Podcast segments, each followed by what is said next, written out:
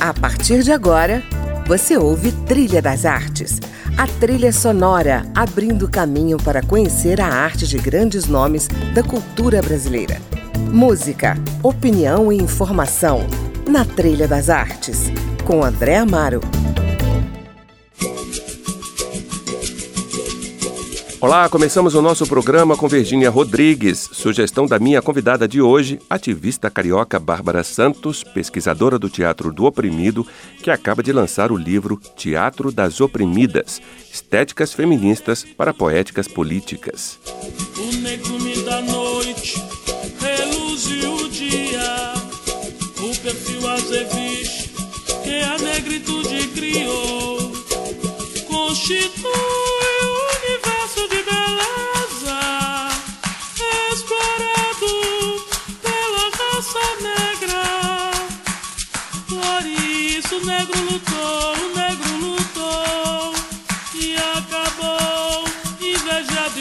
consagrou. Por isso o negro lutou, o negro lutou e acabou, invejado e se consagrou. Bárbara, bem-vinda ao Trilha das Artes. Começamos por Virgínia Rodrigues, Negrume da Noite. Por quê? Que é uma voz maravilhosa, é uma voz de uma mulher negra, sabe, assim, que demorou tanto a ser descoberta como uma cantora, já com a idade como adulta, já madura, entende? Então eu acho essa mulher uma potência, uma voz maravilhosa, uma voz que alcança o céu, eu acho, a voz Verdade. dessa mulher.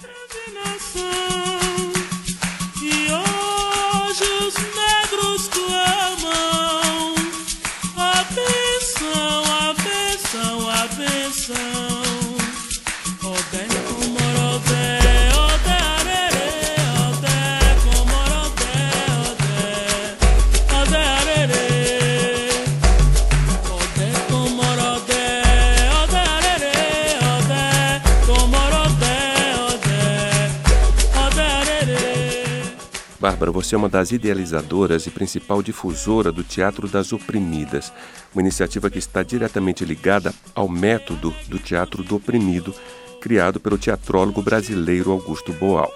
Vamos falar desse método para começar? O que é o Teatro do Oprimido? Eu trabalhei com Augusto Boal, que é o criador do Teatro do Oprimido, durante 20 anos. E o Teatro do Oprimido é essencialmente um método que coloca à disposição das pessoas os meios de produção do teatro. Ou seja, quer dizer, cada grupo de pessoas faz o teatro, usa o teatro para comunicar alguma coisa, algum problema que é, quer resolver, algum problema que quer superar. Né? Então, o teatro oprimido é sobre como é que a gente encena a realidade que a gente vive, mas encenando a realidade, a gente convida os espectadores a pensarem sobre essa realidade. Como é que a gente convida os espectadores para pensarem não na passiva, mas na ativa. Então, uhum. o teatro oprimido é uma pergunta que a gente encena, uma pergunta sobre algum problema que a gente está enfrentando, e a gente pergunta isso para os espectadores. Então, os espectadores são convidados a entrar em cena e a tentar alternativas para superar esse problema. Então, é um teatro do diálogo, é um teatro provocativo, é um teatro que busca criar um, um elo entre quem está no palco e quem está na plateia. Da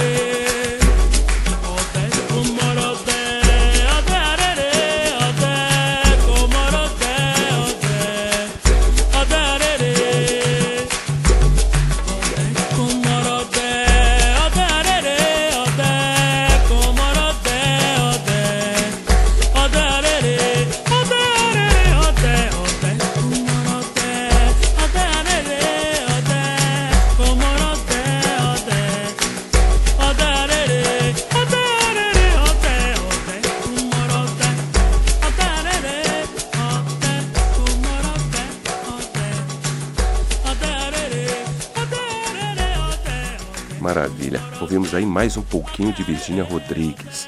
Bárbara, então, vamos falar do livro? Como criar estéticas feministas para poéticas políticas a partir do teatro do oprimido. Então, nós somos todas praticantes de teatro oprimido, mas também como praticantes desse método, né, que traz, que quer questionar a realidade, ter uma visão crítica sobre a realidade, mas uma visão crítica ativa, né? Uhum. Nós, como mulheres, temos uma especificidade nessa, nessa questão, porque a mulher, ela está sob muitos aspectos, né? Ela é muito oprimida na, na, por ser mulher, então pela questão de gênero, né? Eu pessoalmente que sou mulher negra, questão de gênero e raça. Uhum. E no modo geral, a sociedade tem uma maneira de ver a violência contra a mulher como se a mulher fosse culpada pela violência que ela vive. A gente está vivendo num mundo em que aumenta o número de violência contra a mulher, quer dizer, aumenta o número de feminicídio aqui no Brasil, por exemplo, é escandaloso, Sim. né? Então nós começamos a tratar dessas questões no palco, mas a gente queria tratar dessas questões de uma perspectiva que não fosse de culpabilização da vítima, né? Quer dizer, a vítima não pode ser culpabilizada por aquilo que ela enfrenta, né? Por toda essa violência que vem contra ela. Então nós começamos a desenvolver uma forma de fazer essa representação que também mostrasse para o espectador que o que acontece com as mulheres é fruto de uma socialização, é fruto de uma maneira de educar aos homens e às mulheres, né? Quer dizer, é fruto de uma ideia de que o amor é a propriedade. O uhum. amor não é um sentimento que uma pessoa sente pela outra, né? O amor te dá o direito a ter a propriedade. Hoje de manhã eu vi uma notícia aqui no Jornal da Manhã que é um homem que assassinou a mulher, a ex-mulher e o filho dessa mulher, porque ele não se conformava com o término da relação. Isso é muito comum, porque ele achava, na cabeça dele, que ela pertencia a ele. Então não podia ter fim, né? Só podia ter fim quando ele quisesse. O que a gente busca é uma maneira de tentar explicar para as pessoas e mostrar para a sociedade que a gente precisa mudar a maneira de educar as pessoas. A gente precisa mudar a maneira de entender essas relações, entende? Uhum. A gente precisa ver o mundo de uma outra perspectiva, entre pessoas e não como algumas pessoas e outros objetos dessas pessoas, entendeu? Claro. Vamos ouvir então Marisa Monte, Volte para o seu lar. Eu acho essa música que a Marisa Monte canta, Volte para o seu lar, também muito anticolonial entende? Ela assim, nós somos também a nossa cultura. A gente também tem uma forma de viver, tem uma forma de ser. Eu acho essa música muito potente. Nessa casa ninguém quer a sua boa educação. Nos dias que tem comida, comemos comida com a mão. E quando a polícia, doença, distância ou alguma discussão. Yeah, yeah, yeah, nos separam de um irmão. Sentimos que nunca acaba de caber mais dor no coração. Mas não choramos à toa. Não choramos à toa. Aqui nessa tribo ninguém quer a sua catequização. Falamos a sua língua,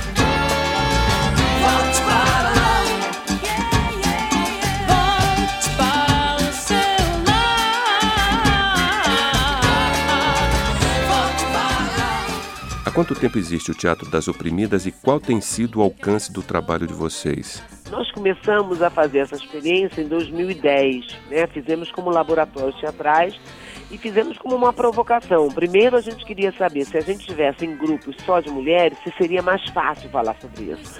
Porque você pode imaginar como, de, como é difícil para as mulheres falar de certos temas quando o grupo é misto. Uhum. Quando tem homens no meio, é difícil falar de alguns temas de uma maneira aberta, né? Porque a tendência da mulher também, como ela está educada nessa sociedade patriarcal, a tendência dela é achar que ela é culpada pelo que ela viveu. Ou a tendência de achar que só acontece com ela. Então nós começamos a fazer esses encontros só para mulheres, para as mulheres também perceberem que não acontece com uma, acontece com muitas, né? Então você não precisa ficar nem envergonhada, nem culpada, porque não é sua culpa. É tudo fruto de uma maneira de viver em sociedade que a gente precisa mudar juntas.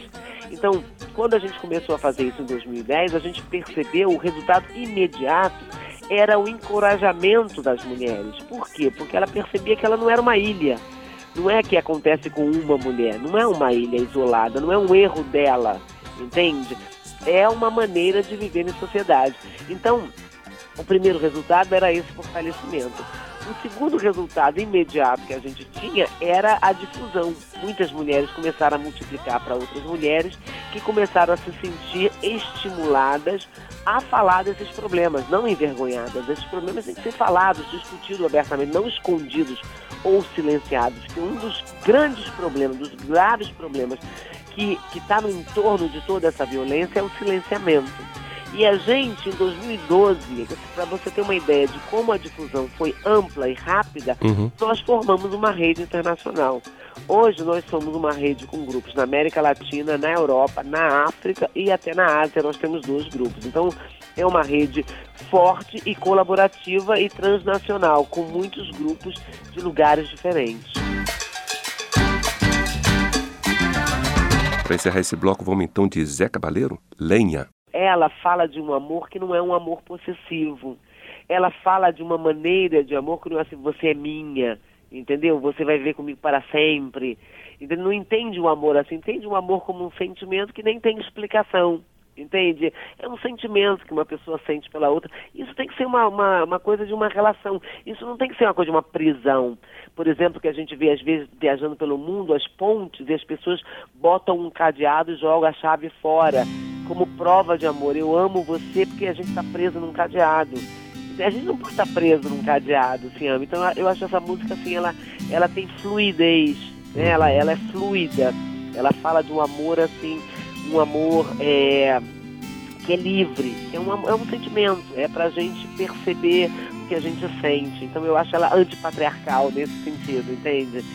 Eu não sei dizer o que quer dizer, o que vou dizer. Eu amo você, mas não sei o que isso quer dizer. Eu não sei porquê, eu teimo em dizer que amo você. Se eu não sei dizer o que quer dizer, o que vou dizer. Se eu digo pare, você não repare no que possa parecer. Se eu digo siga, o que quer que eu diga, você não vai entender. Mas se eu digo venha, você traz a lenha pro meu fogo acender.